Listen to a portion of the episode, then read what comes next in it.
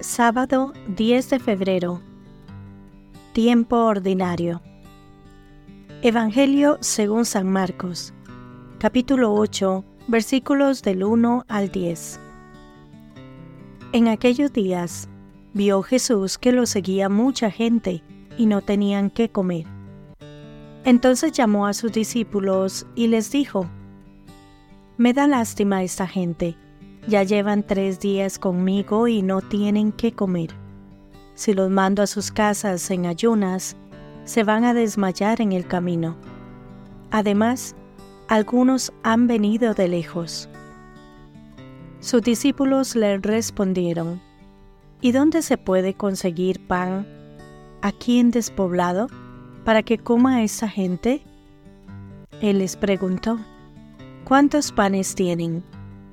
Ellos le contestaron, siete.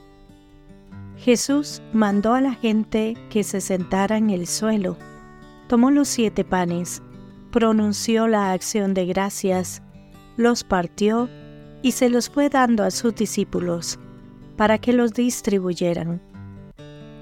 Y ellos los fueron distribuyendo entre la gente. Tenían además unos cuantos pescados Jesús los bendijo también y mandó que los distribuyeran. La gente comió hasta quedar satisfecha y todavía se recogieron siete canastos de sobras. Eran unos cuatro mil. Jesús los despidió y luego se embarcó con sus discípulos y llegó a la región de Dalmanuta. Palabra del Señor. Gloria a ti, Señor Jesús. Reflexión.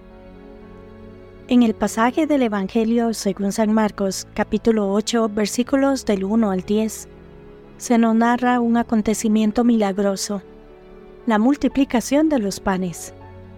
Jesús, observando la multitud que le seguía y su necesidad básica de alimentación, decide actuar compasivamente, mostrando así su preocupación no solo por el bienestar espiritual, sino también por el físico de las personas. A través de este gesto, el Maestro no solamente sacia el hambre de aquellos que le acompañan, sino que también entrega una profunda enseñanza sobre la generosidad divina y la importancia de compartir. Este episodio resalta la capacidad infinita de Dios para proveer a nuestras necesidades sean estas materiales o espirituales.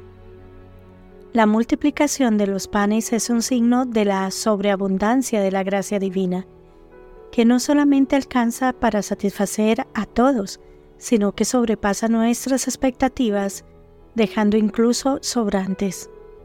Esto simboliza la generosidad sin límites de Dios hacia la humanidad. Este milagro se inscribe en el contexto de una sociedad donde la mayoría vivía al día y el acceso al alimento era una preocupación constante.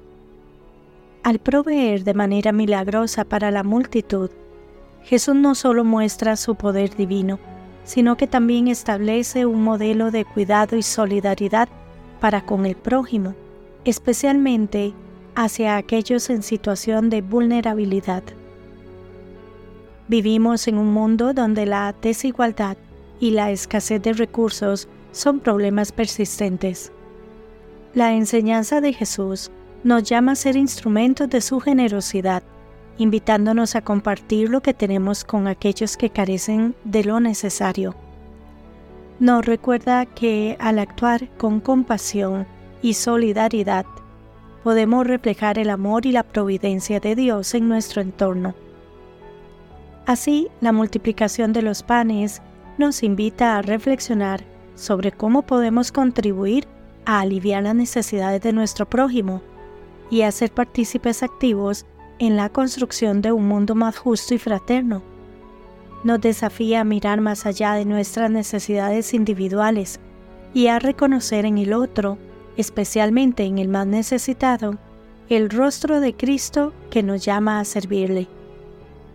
El Evangelio de Marcos no solo nos habla del poder milagroso de Jesús, sino que también nos involucra sobre nuestra disposición para ser canales de su amor y generosidad en el mundo actual y sobre nuestra capacidad de dar, de compartir, de cuidar a los demás, siguiendo el ejemplo de Cristo, que se entregó por completo por amor a la humanidad.